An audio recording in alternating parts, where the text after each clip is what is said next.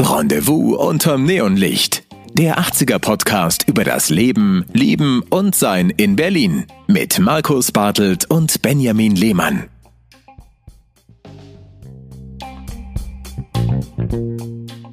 Herzlich willkommen bei der vierten Ausgabe vom Rendezvous unterm Neonlicht, den Podcast über Jungsein in den 80er Jahren in Westberlin.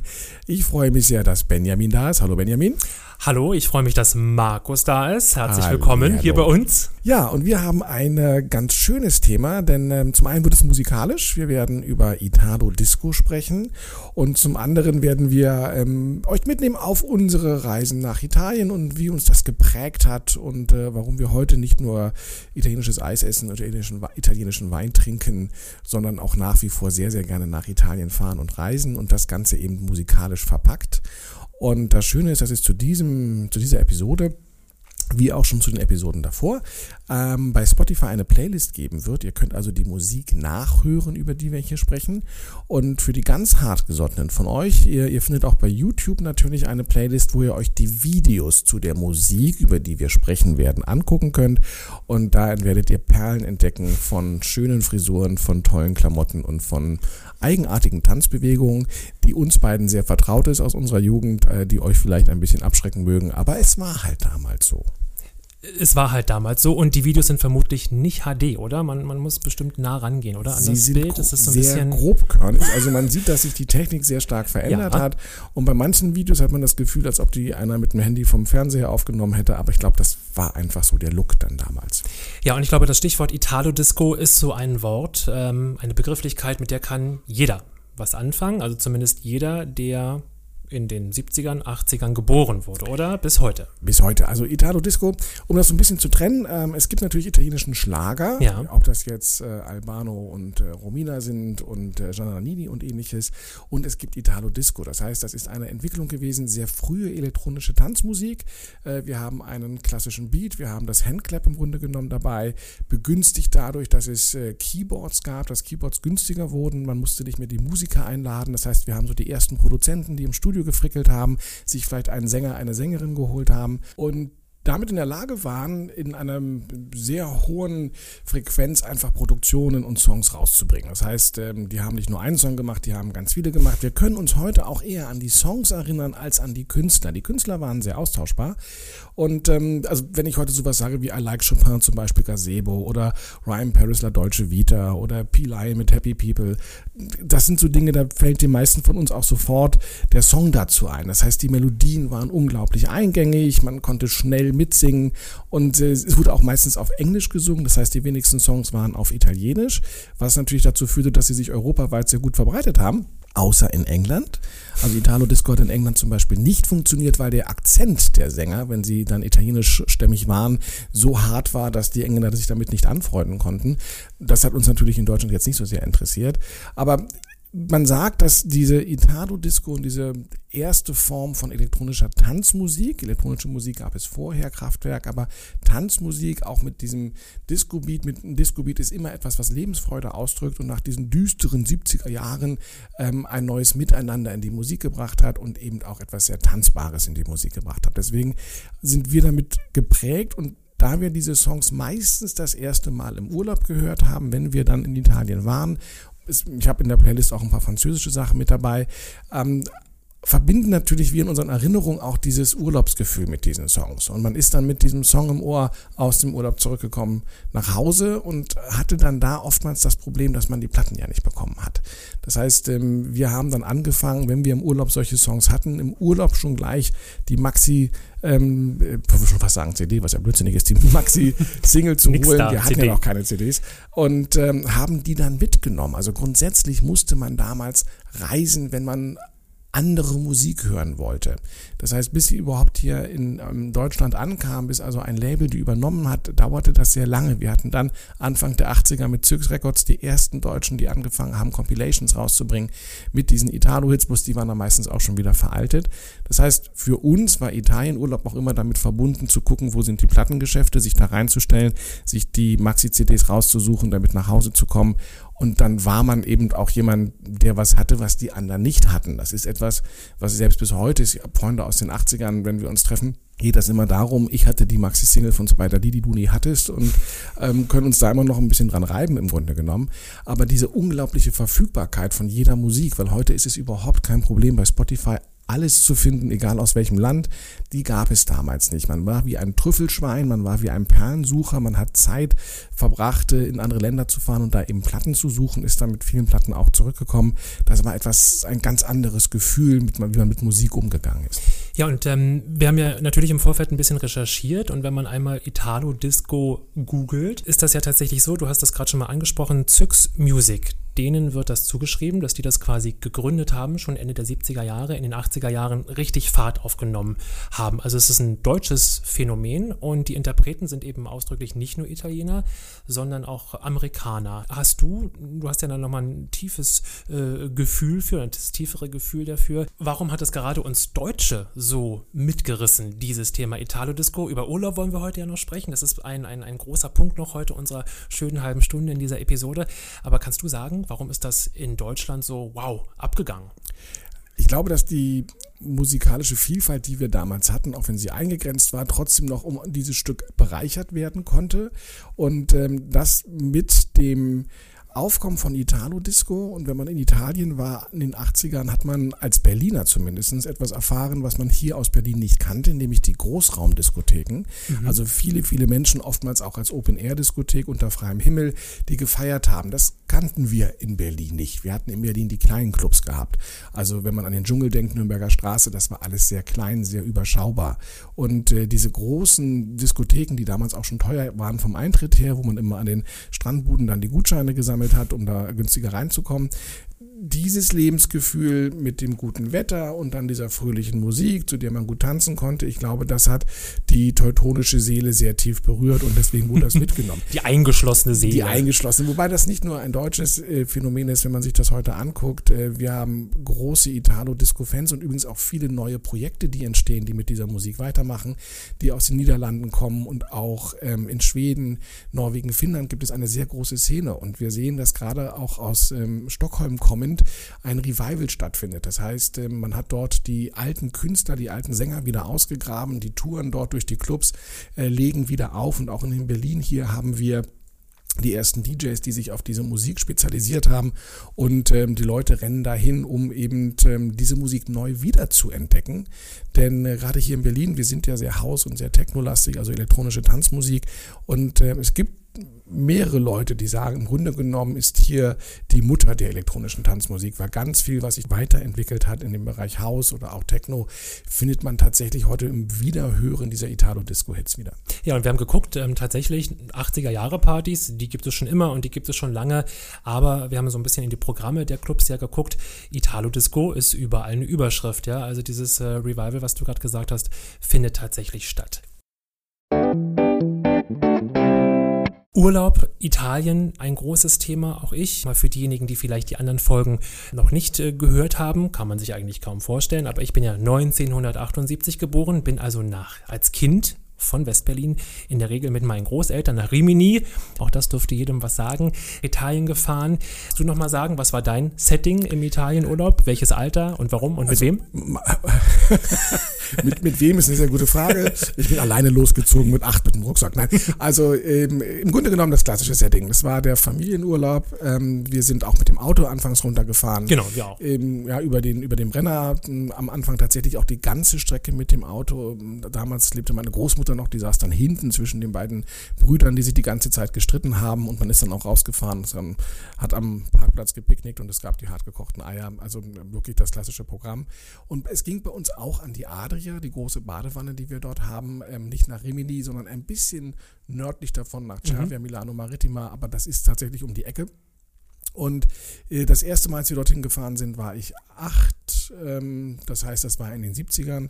Und wir sind dann, und auch das war ja durchaus üblich zu dieser Zeit, tatsächlich dann so gut wie jedes Jahr immer wieder an den gleichen Ort, in das gleiche Hotel, in das gleiche Bagno gefahren und haben dort unseren Urlaub gemacht. Am Anfang die halben Schulferien, also drei Wochen. Aber wir haben das tatsächlich durchgezogen. Das heißt also, selbst noch als ich Student war, ähm, sind mein Bruder und ich regelmäßig quasi jedes Jahr mit unseren Eltern immerhin weitergefahren. Das hat jetzt erst im Grunde genommen vor gut sechs Jahren mit der Geburt meiner Tochter aufgehört, dass wir das nicht mehr in dieser Regelmäßigkeit mhm. haben.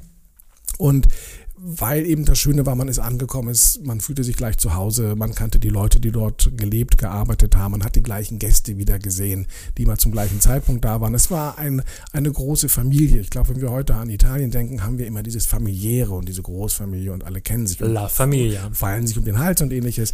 Also das gehörte mit dazu und das ging natürlich dann eben auch in den 80er Jahren so weiter. Und ich kann mich erinnern, dass ähm, wir hatten am Anfang ein anderes Hotel und dieses andere Hotel lag gegenüber oder in Hörweite einer von diesen Open-Air-Diskotheken.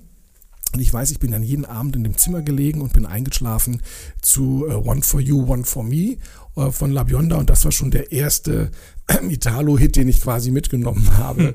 der sich sehr, sehr stark in mich hineingefressen hat. Und heute freue ich mich immer wieder, wenn das mal wieder gespielt wird, weil ich dann immer an diese Einschlafhilfe in italienischen warmen Nächten denken muss. Ja, ähm, Setting bei mir genau das. Also es gibt Bilder von mir, da sehe ich die Bilder und kann mich aber null erinnern, muss also zwei oder drei gewesen sein mit meinen Großeltern. Wir sind dann mit vier oder fünf Familien gefahren, also vier oder fünf Autos mit untermotorisierten Benzinern über den Brenner 15, 16 Stunden Fahrt müssen das gewesen sein. Ich weiß, dass meine Großeltern, dass wir nie einen Zwischenstopp gemacht haben. Das heißt also echt diese Mammut-Tour und auch ganz klassisch, nur der Opa hatte den Führerschein, die Oma konnte natürlich nicht Auto fahren und habe ähm, dann so mit 8, 9, da fangen so richtig rege Erinnerungen an. Dann ist man in diese Spielhüllen gegangen. Ja, das war großes Kino ähm, für uns Kinder. Wir haben eigentlich, glaube ich, nichts anderes gemacht. Also es gab Frühstück, dann gab es Strand und dann ist man in diese Spieldinger gegangen, hat es kaum geschafft zum Abendessen.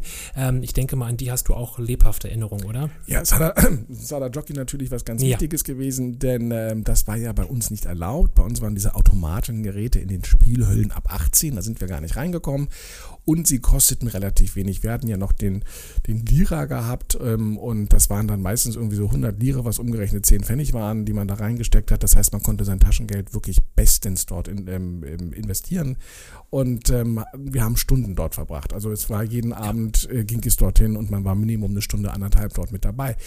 Es ist auch ganz spannend, weil das eine Form des Urlaubs war die ich heute gar nicht mehr so machen würde. Man ist nämlich hingefahren, diese 15, 16 hm. Stunden. Man hat das Auto ähm, abgestellt, hat es ausgeladen. Dann wurde es drei Wochen lang nicht, nicht bewegt. Genau, da war dann dieser feine Sandfilm drauf. Ne? Man musste erstmal den, den Stauben ja, also zurückfahren. Ich, ich glaube, wie gesagt, Xavia ist mh, hm, 20 Minuten Fahrt von Rimini entfernt und noch 20 von Ravenna. Und ich glaube, ich bin Ende 20 das erste Mal ähm, nach Rimini gefahren, obwohl ich da 20 Jahre lang ähm, Urlaub gemacht habe, weil wir haben uns nicht, also das, das höchste der Gefühle war, ähm, diesen einen Kanal zu überqueren und nach Milano Marittima zu kommen. Das war aber wirklich auch das meiste. Und ansonsten, man hat keine Ausflüge gemacht, man hat sich keine Städte angeguckt oder ähnliches. Es war aufstehen, frühstücken, zum Strand laufen, auf die Liege fallen lassen.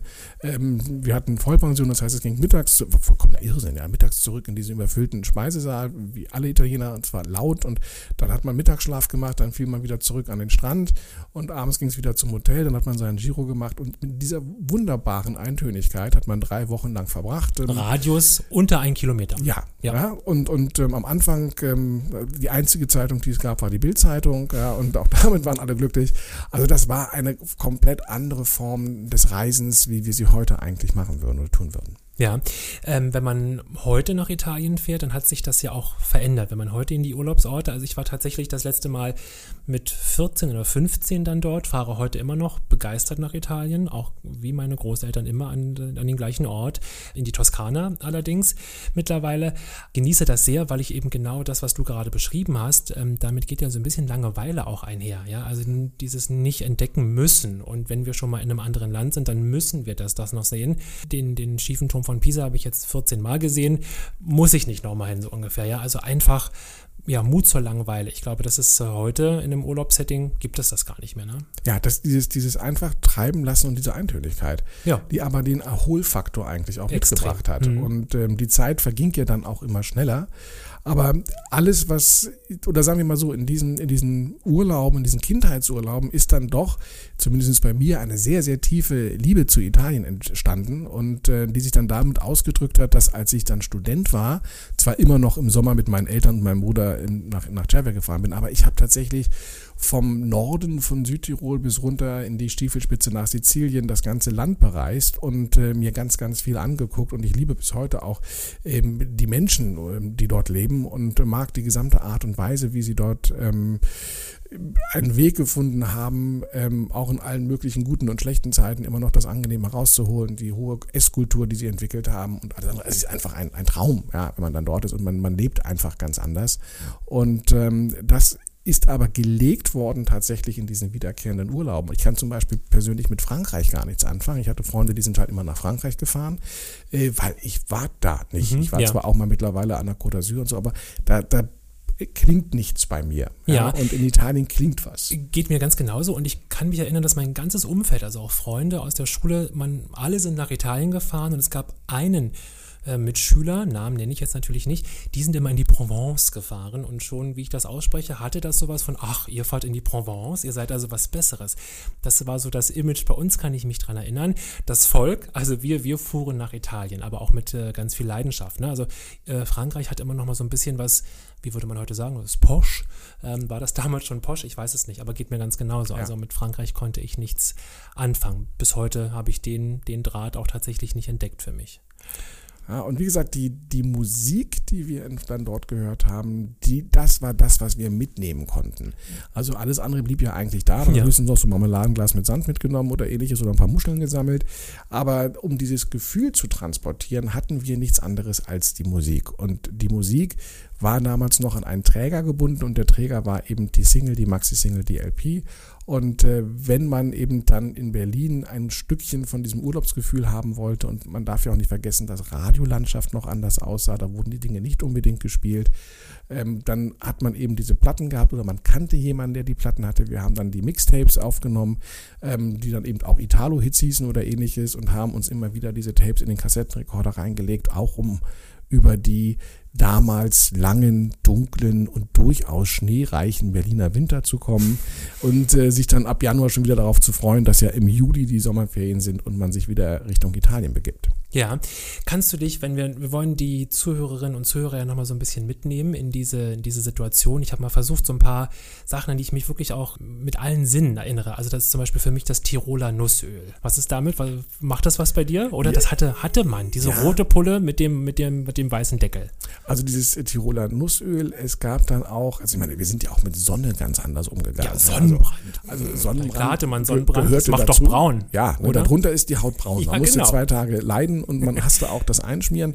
Und ähm, also äh, kann man, man natürlich gar nicht erzählen.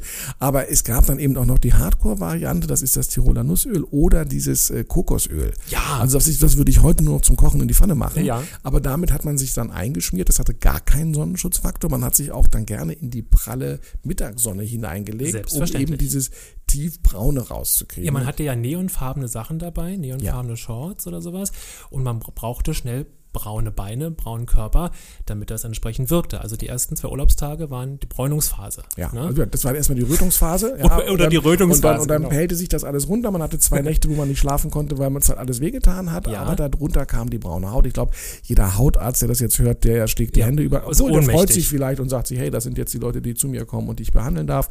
Ähm, aber das war eine ganz andere Zeit. Also auch, als wenn ich heute egal wo am Strand bin, dann bewege ich mich im Schatten ähm, und setze mich nicht mehr der Sonne aus. Aber damals war das ganz normal und insbesondere auch gerne zur Mittagszeit. Ja. ja also wo, wo schon die Italiener alle weggegangen sind im Schatten, ist man dann nochmal mehr in die Sonne reingegangen. Man hat sich auch das Salzwasser nicht von der Haut gewaschen, weil man ja wusste, dass diese Salzkristalle wie Vergrößerungsgläser wirken und noch, noch brauner und noch schneller verbrennt. Also äh, das war kompletter Irrsinn im Grunde genommen.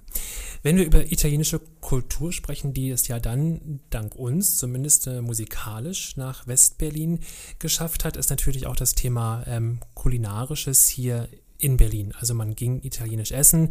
Ich glaube, jeder Berliner, äh, nicht nur Berliner, das gilt ja auch für andere Teile Deutschlands, für andere Regionen, man hat seinen Italiener. Aber man hatte eben, so ging mir das auch, also meine Großeltern, meine Mutter, wir hatten einen Italiener. Und da wurde über den Urlaubsort gesprochen. Also es war eben auch immer Thema. Man war einfach ganz nah dran. Ne? Dadurch auch, das war so die Urlaubsverlängerung, die Musik einerseits und dann letztlich auch der, der Italiener. Ne? Und es gibt ja im Westen der Stadt auch noch ein paar, die das äh, überlebt haben aus den 80ern. Wenn du so über das Thema italienisches Essen hier in Berlin, fällt dir was ein? Mir fällt ein, dass ähm, ich glaube, einer, den es wirklich ganz, ganz lange gibt, es ist das Piccolo Mondo in der Reichsstraße. Genau, das wäre mir auch eingefallen. Ähm, ja. Das fällt mir ein. Ich habe ähm, gewohnt ja in der Kannstraße sehr lange, gerade in den 80ern. Wir hatten unten äh, zwei, Häuser weiter, äh, zwei Häuser weiter. Das Portofino, das glaube ich auch seit äh, den 60ern mhm. dort existiert. Also es gibt tatsächlich eine sehr große Anzahl von italienischen Restaurants, die haben mittlerweile fünfmal den Besitzer gewechselt, aber die am gleichen Ort sind und die das gleiche Essen anbieten. Und ähm, auch das, also wenn wir über Kulinarik sprechen, wir sind ja auch selbst noch Anfang der 80er Jahre. Wir kannten ja vieles nicht. Und äh, der Cappuccino in den 80ern wurde in Deutschland noch mit der Sprühsahne getrunken. Ja, das ist ja ein, ein mittelschweres Verbrechen. Und er wurde auch zu jeder Tages- und Nachtzeit getrunken. Und ich lernte dann also relativ schnell, erstens ist ein Morgenkaffee, zweitens ähm, auf gar keinen Fall mit Sahne. Aber ich kann mich zum Beispiel erinnern, auch wenn das eher die 70er waren dann noch, äh, meine Mutter, meine Großmutter haben sich aus Deutschland den Jakobs löslichen Kaffee mitgebracht. Weil der italienische Kaffee, der war ja viel zu stark, den konnte man gar nicht trinken. Also wurde man sich jeden Morgen heißes Wasser bestellt und damit diese, diese Körnchen aufgelöst. Und ähm, Katzenstreukaffee ist Genau, und auf der anderen Seite weiß ich aber auch noch, dass das Nutella wesentlich besser schmeckte in Italien als in Deutschland. Und wir haben dann auf der Rückfahrt von Italien immer wirklich palettenweise Nutella gebunkert und mitgenommen, um dann eben dieses besondere Nutella hier in, in Berlin zu essen.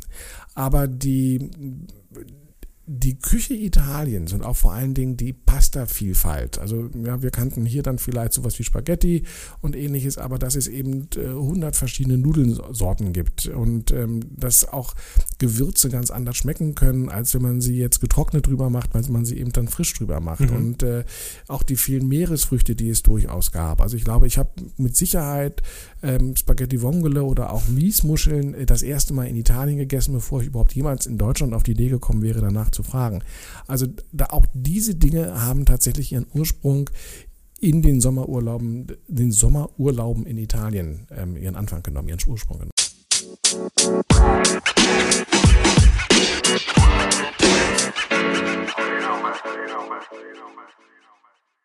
Ich habe noch eine Sache in der Recherche oder auch Recherche ist bei uns ja immer geteilt. Vor allem leben wir von Erinnerungen, ja in den unterschiedlichen Jahren, in denen wir uns befanden, Lebensjahren eben in den 80er Jahren.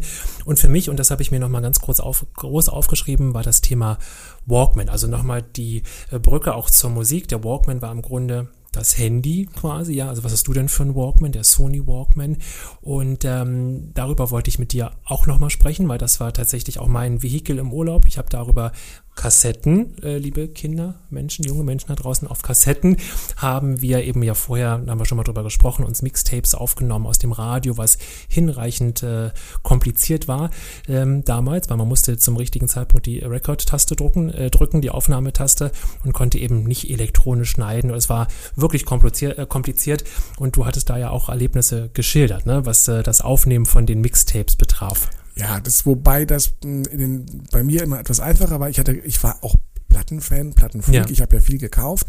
Ähm, ich hatte dann auch in meiner Studentenbude, meiner Studentenwohnung, ähm, seit ich glaube ich 20 war, habe ich ja dann meine eigene Wohnung gehabt, äh, mit einem Freund zusammen zunächst. Wir hatten zwei Plattenspieler, wir hatten ein Mischpult, wir haben dann auch die, die Partys natürlich gemacht. Da brauchte man eben zwei Plattenspieler, Mischpult, Boxen, ein Stroboskop und eine Lichtorgel. Das war dann sozusagen das Setting für die kleine Party. Hm. Und äh, damit konnte man auch ganz gut diese, diese Mixtapes aufnehmen. Und ähm, die hat man mitgenommen. Also ich kann mich erinnern, dann irgendwann mit 20 war ja auch das eigene Auto da, 86, und ähm, dann ist er mit dem eigenen Auto nach Italien gefahren. Also die Ochsentour, die man mit den Eltern früher gemacht hat, machte man dann selber. Und äh, fand das übrigens auch genauso toll. Also ich glaube, ich habe die gesamte Strecke, kann ich von meinem geistigen Auge mit jeder Kurve abfahren, die wir dort gefahren sind. Und ich weiß auch noch, dass im gesamten autovorderen Bereich bis zum Fußraum flogen die äh, Tapes durch die Gegend, die Kassetten durch die Gegend. Man hatte die dann mehr oder minder beschriftet und konnte immer gucken. Und es gab auch für jedes Gefühl ein, ein Tape. Und äh, die mhm. Sommertapes waren dann eben die mit der italienischen Musik. Und man war eigentlich ständig am, Tape austauschen und dann gab es das berühmte, den berühmten Bandsalat, wenn dann eben genau. das Autoradio angefangen hat, das Tape zu fressen und ähm, dann hat man das rausgezogen. Ähm, jüngere Menschen kennen vielleicht bei Facebook dieses Bild mit dem mit der Kassette und dem Bleistift und die Frage, was hat das miteinander zu tun? man brauchte das, um das Band wieder aufzunuddeln. Aber dieses, diese Tapes zu jeder Lebenslage und wenn wir eben nicht im Auto waren, hatten wir den Walkman auf den Ohren, ähm, worüber man sich damals extrem aufgeregt hat. Also ich weiß, die älteren Menschen haben damals schon den Untergang der Jugend und ja. der Kultur an sich gesehen, weil wir jetzt alle vereinsamen würden und nur noch in unserer Musiklocke hängen. Ich frage mich, wenn diese Menschen heute mal U-Bahn fahren, was die jetzt sagen würden. Ich glaube, die würden komplett zusammenbrechen.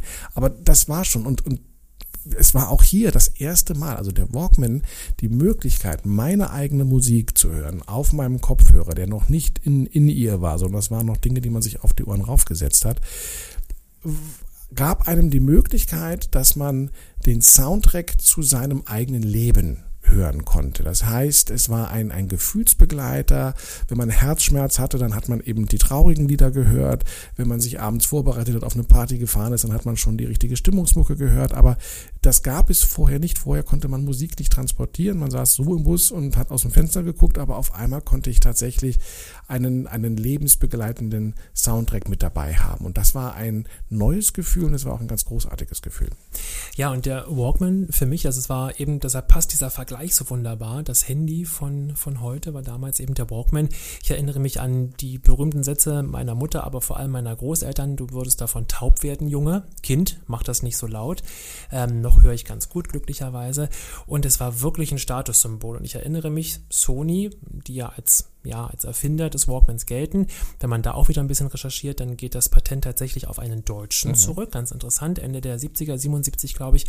Und ich hatte nachher einen Walkman und war damit ganz weit vorne, habe die ganze Familie zusammengelegt. Ich weiß nicht mehr, welcher Geburtstag es war, aber ich hatte dann den mit in ihr Kopfhörern und wo man die Lautstärke und Play und Stop an dem, an dem Kabel quasi ja. hatte. Man musste also den Walkman, den man natürlich entweder lässig im Rucksack hatte ähm, oder damals noch im Scout, ähm, in der Scout-Tasche äh, oder in der Hosentasche. Man musste den nicht mehr rausfriemeln, um Stopp zu drücken oder lauter und leiser zu machen. Cool. Wer macht das denn hier? Ja. Richtig also cool. Ich kann mich erinnern, dass die, es gab Walkman und Walkman-Hüllen, ähnlich wie es ja, Handyhüllen gab. genau. Und die Walkman-Hüllen, die, die ich hatte, die, da konnte man den Gürtel durchziehen, oh. sodass man ihn an der Hüfte tragen Wie so ein. Revolver, ja, wie so ein das, Colt. Ah, das war auch ganz.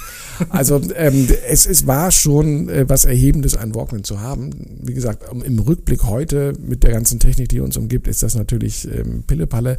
Ich freue mich, wenn ich ab und zu beim Flohmarkt laufe und dann Walkman sehe, die angeboten werden. Aber ich habe auch meine Kassetten dann tatsächlich ähm, irgendwann alle mal entsorgt äh, in einem Akt von Wahnsinn. Ich glaube, na gut, sie wären heute Staubfänger letztendlich.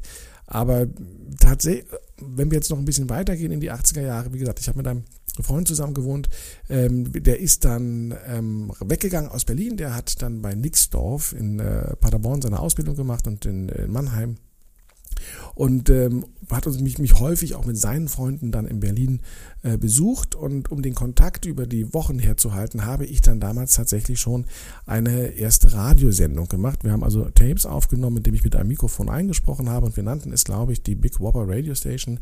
Kannst du das ähm, nochmal sagen, bitte, für Big, uns alle? Die Big Whopper Radio Station, weil ich glaube, ich eine Hamburger Figur hatte und lassen wir das nein. Und ähm, haben die dann tatsächlich postalisch verschickt. Das heißt, ich saß dann da, habe Musik aufgenommen, habe denen erzählt, was ich in Berlin jetzt erlebt habe oder was es so an neuesten Tratsch und Klatsch gibt und welche Leute sich getrennt haben und zusammengekommen sind und so weiter. Habe das dann eingetütet, habe das dann nach Mannheim geschickt oder nach Paderborn geschickt und dann kam es da an und dann wurde es dort gehört und dann hat man meistens ein anderes, Leer, äh, anderes Tape zurückbekommen von denen, die erzählten, was bei ihnen passiert ist. Das war für uns eine hochmoderne Form der Kommunikation. Ja, und ähm, auch heute machen wir das natürlich technisch viel einfacher und haben ja unser Smartphone als Walkie-Talkie im Grunde genommen. Ja, also, aber ich finde es so spannend, wie sich eben solche Zyklen wiederholen, ja. Heute ist das Handy genau äh, das Thema. Es gab, gibt die Handyhülle, also dieses, diese, diese Themen, die drumherum gespielt werden, heute ja mit viel mehr Marketing als früher noch. Aber das finde ich schon, schon spannend, ja. Und das wird einem dann nochmal, wenn man sich damit jetzt auseinandersetzt, wie wir das tun für diese Episode, ähm, für diese Folge des Podcasts, einem einfach nochmal auch deutlich. Es war genau das. Es gab die Warnungen und es gab diese vermutete Isolation der Jugend, die sich dann eben den Kopfhörer, ne, man saß im Zimmer, hat die Mutter natürlich nicht gleich gehört, wenn sie rief. Alles irgendwie, alles wie heute. Ja. Man konnte im Bus oder in der Bahn die anderen Leute ausschalten, ja. was ganz wichtig war. Man musste sich das Geblabbel, wie heute, genau, wie heute. Alles, alles wie heute, nur in einer anderen Qualität natürlich. Same, same, but different. Yes, yes, yes. Markus, ja, das Thema Italo Disco, das ist ja heute so unser, oder ist ja unsere Überschrift Italien im Allgemeinen. Wir wollen da draußen, Sie da draußen ja mitnehmen und so ein bisschen eigene Gefühle auslösen. Und ähm, wenn man so ein Stichwort wie Tiroler Nussöl sagt, dann löst das bei den meisten einfach jetzt genau diesen typischen Geruch aus. Und äh, wir haben über das Essen gesprochen gesprochen. Was fällt dir noch unter dem Stichwort Italien und Berlin ein? Gibt es noch etwas, wo du sagst, ja, das, das äh, habe ich mir sofort aufgeschrieben in unserer Vorbereitung? Italien und Berlin ist tatsächlich, was du sagst, die Restaurants damals erst einmal gewesen, die ein Stück Exil-Italien waren, ja. in all ihrer Kitschigkeit zum Teil. Und natürlich im Verlauf der 80er Jahre, wo wir älter wurden, ähm, ich glaube, das ist immer so der, der, der, der Trend. Also das erste ist das, das Kitschige, das Klischee, das kommt. Und wenn das Klischee verbreitet ist, dann verfeinert sich das. Das heißt, mhm. auch die Restaurants wurden etwas schicker hier, sie wurden etwas designiger, die Küche wurde hier weiterentwickelt und wurde feiner. Aber ähm, es ist immer noch ein, ein Stück Italien. Italien. Und ähm, wenn man sich heute anguckt, auch wenn ich selber koche oder wenn man zu Hause kocht, ich glaube, wir kochen alle diese, diese italienischen Mama-Rezepte. Und mhm. ich glaube, auch einer der Gründe, warum ich die Küche so liebe, ist, weil sie so einfach ist. Also sie hat wenige gute Zutaten, aber diese Zutaten müssen eine unglaublich hohe Qualität haben und dann schmeckt das auch unglaublich gut. Und ähm, glaube, mehr als jede andere Küche hat mich die italienische dann beeinflusst. Und ähm, ja, wer mag nicht Pasta und Pizza und ähm, oder heute Gott ähm, Negroni trinken. Also das, das geht ja bis heute weiter. Also auch heute schwappt ganz viel rüber. Und ich habe mal eine, einen Satz gelesen, der, ähm, ich glaube, dass der ganz viel Wahres hat. Und äh, dieser Satz sagt, die Deutschen lieben die Italiener, aber sie respektieren sie nicht. Und die Italiener respektieren die Deutschen, aber sie lieben sie nicht. Und ich glaube, dieser, dieser Zwiespalt, der da herrscht, ähm, da kann ich zumindest sagen, diese, diese Brücke habe ich vielleicht ähm, bauen können für mich und mein Leben, mhm. weil ähm, ich respektiere sie und ich glaube auch, dass zumindestens ähm, meine Familie in diesem kleinen Ort ähm, auch durchaus beliebt war, weil ähm, wir uns auch die Mühe gegeben haben. Also gut, meine Eltern jetzt nicht, die reden heute noch mit jedem Deutsch, der da langläuft, was kein Problem ist. Nur ein bisschen lauter. Ja, ein bisschen lauter, lauter, ja, ja und sie laufen ja auch langsamer jetzt, aber ähm, ich habe zumindest ähm, dann ganz schnell auch versucht, die Sprache zu lernen, um mich zu verständigen. Jetzt, meine, ein Thema haben wir noch ganz ausgelassen, natürlich auch wegen der schönen Mädchen, die dort waren. Also Italienerinnen, die man dort kennengelernt hat, die hatten ein anderes Temperament. Ich möchte jetzt nicht sagen, als die drögen deutschen Mädchen, Da habe ich gesagt, ach schade eigentlich. Huch, ja, huch. Das schneiden wir aus. Nein, also es war ein anderes Temperament. Sie hatten diese, diese langen, dunklen Haare natürlich gehabt, ähm, haben mit Händen und Füßen gesprochen. Und also ich glaube auch, dass, dass ich mein Herz in jedem Sommer, in jedem Sommerferien, die ich hatte, dort zumindest an eine Italienerin verloren habe und äh, auch nie zurückbekommen habe, abgesehen davon. Aber auch das prägte natürlich ganz, ganz stark. Und ähm, diese, dieses sehr wirklich dieses Temperamentvolle und dieses Aufbrausen und auch dieses Lebhafte. Also ich glaube, ich verbinde mit Italien immer, immer das Lebhafte. Und ich liebe ja bis heute übrigens äh, italienischen Autoverkehr. Also ich fahre unglaublich gerne in Italien Auto, insbesondere in Süditalien, Neapel, Palermo, äh, Catania, weil ich liebe dieses, dieses Chaos, dreispurige Straßen, die fünfspurig genutzt werden. Bei grünen Ampeln stehen alle Autos, weil die anderen fahren ja noch bei Rot. Verkehrszeichen grundsätzlich optional, kannst du dich dran halten, musst du nicht dran halten, aber es passiert nichts. Also trotz dieses Chaos ist das alles und dem Gehupe, das man dort hat, ist das aber sehr unfallfrei, weil das auch stimmt, das ja. Verhältnis zum Auto, also der, der Deutsche sein Auto liebt und hegt und pflegt und in Italien ist es ein Fortbewegungsmittel, da macht die Beute dann nichts, falls mal einer reinkommt. Aber auch, auch, auch dieses Chaos, also ich sauge das regelrecht auf und freue mich dann darüber und ähm, war jetzt am Anfang des Jahres in, äh, auf Sizilien und ich finde das großartig. Also ich werde da auch nicht hektisch, sondern mich beruhigt dieses Chaos. Sehr. So leidenschaftlich das ist so leidenschaftliches Chaos. Ja, das, ne? so ich glaube auch, das, das ist dieser, dieser, da hat sich vielleicht in diesen Jahren so ein kleiner Italiener in mir entwickelt, der dann an solchen Momenten rauskommt und sagt, ach, das Leben ist herrlich und äh, lass es laut sein, lass es lebhaft sein. Ähm, hier in Berlin finde ich sowas nervig, aber dort finde ich das passend. Da würde es mich schockieren, wenn es da nicht wäre.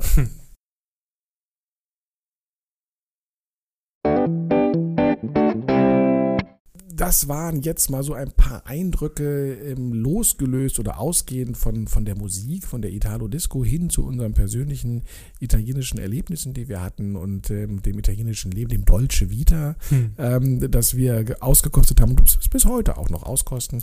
Ähm, Nochmals, es gibt bei Spotify, wo man diese Folge hören kann, auf einer der vielen Kanäle, wo man uns hören kann, äh, gibt es eine Playlist, die findet ihr ganz einfach, die heißt dann auch Italo Disco. Da sind, glaube ich, ich glaube, knapp sechs Stunden Italo Disco-Hits habe ich da zusammengestellt. Also wer so ein bisschen da reinhören da kommen möchte, wir bis München auf der A9. Da, ja, ja, selbst mit Stau. Ja. Also ähm, da kann man das Ganze nochmal reinhören und sich daran erfreuen und vielleicht auch Dinge wiederhören und entdecken. Und äh, bei YouTube gibt es dann nicht ganz so lang, aber die sehr, sehr viele Musikvideos dazu, ähm, zu diesen Italo-Hits. Und ähm, also da lohnt sich das reingucken auf jeden Fall, weil das einen angenehmen Gruseleffekt dann hat. ähm, ja, könnt ihr euch drauf freuen. Ähm, ich finde es auch wunderbar, habe auch schon reingeguckt natürlich, habe ein bisschen was beigesteuert. Wenn ihr, wenn Sie ähm, da draußen uns heute zugehört haben, möchten wir uns dafür bedanken. Das sind unsere ja ganz persönlichen Eindrücke immer gepaart mit so ein bisschen dem Versuch auch Einordnung vorzunehmen. Wie war das eigentlich damals in den 80er Jahren? Neben unseren persönlichen Erlebnissen freuen wir uns auf eure Erlebnisse und freuen uns auf eine E-Mail oder auf Kommentare, zum Beispiel natürlich unter den Podcasts. Bei YouTube kann man ja auch kommentieren. Ähm, E-Mail bitte an rendezvous unterm Neonlicht at gmail.com. Rendezvous unterm Neonlicht alles zusammen at gmail.com. Das ist unsere E-Mail-Adresse. Ich bedanke mich ganz herzlich bei Markus ähm, für diese seine Eindrücke. Ich bedanke mich ganz herzlich bei Benjamin für seine Eindrücke. Und wir gemeinsam freuen uns auf euch und ihr könnt euch freuen auf die nächste Folge. Wir wollen immer so, einen, so, so einen kleinen Bogen schlagen mit jeder Folge, aber auch nicht so richtig. Wir wollen uns auch das ein bisschen offen lassen. Ne? Wir wollen vielleicht auch nicht ausschließen, dass wir auf das ein oder andere Thema, vielleicht auf den Walkman, wenn wir über das Thema Elektronik oder Erfindungen sprechen der 80er Jahre, darauf nochmal zurückkommen, uns da nochmal näher reinzoomen. Soweit von uns für heute. Wir sagen Dankeschön und auf Wiederhören. Ciao, ciao.